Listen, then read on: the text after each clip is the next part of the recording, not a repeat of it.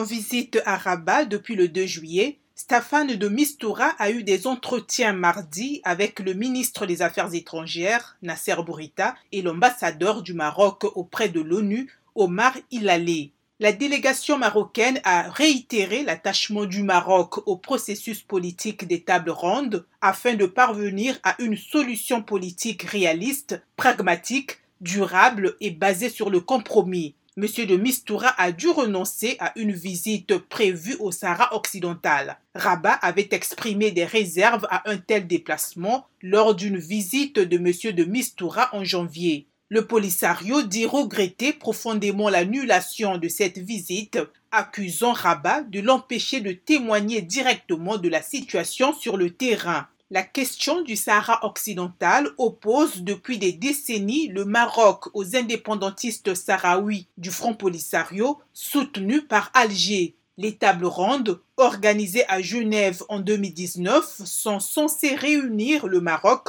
le Polisario, l'Algérie et la Mauritanie. Mais Alger a d'ores et déjà rejeté ce format qualifié de contre-productif et souhaite des négociations bilatérales entre le Polisario et le Maroc.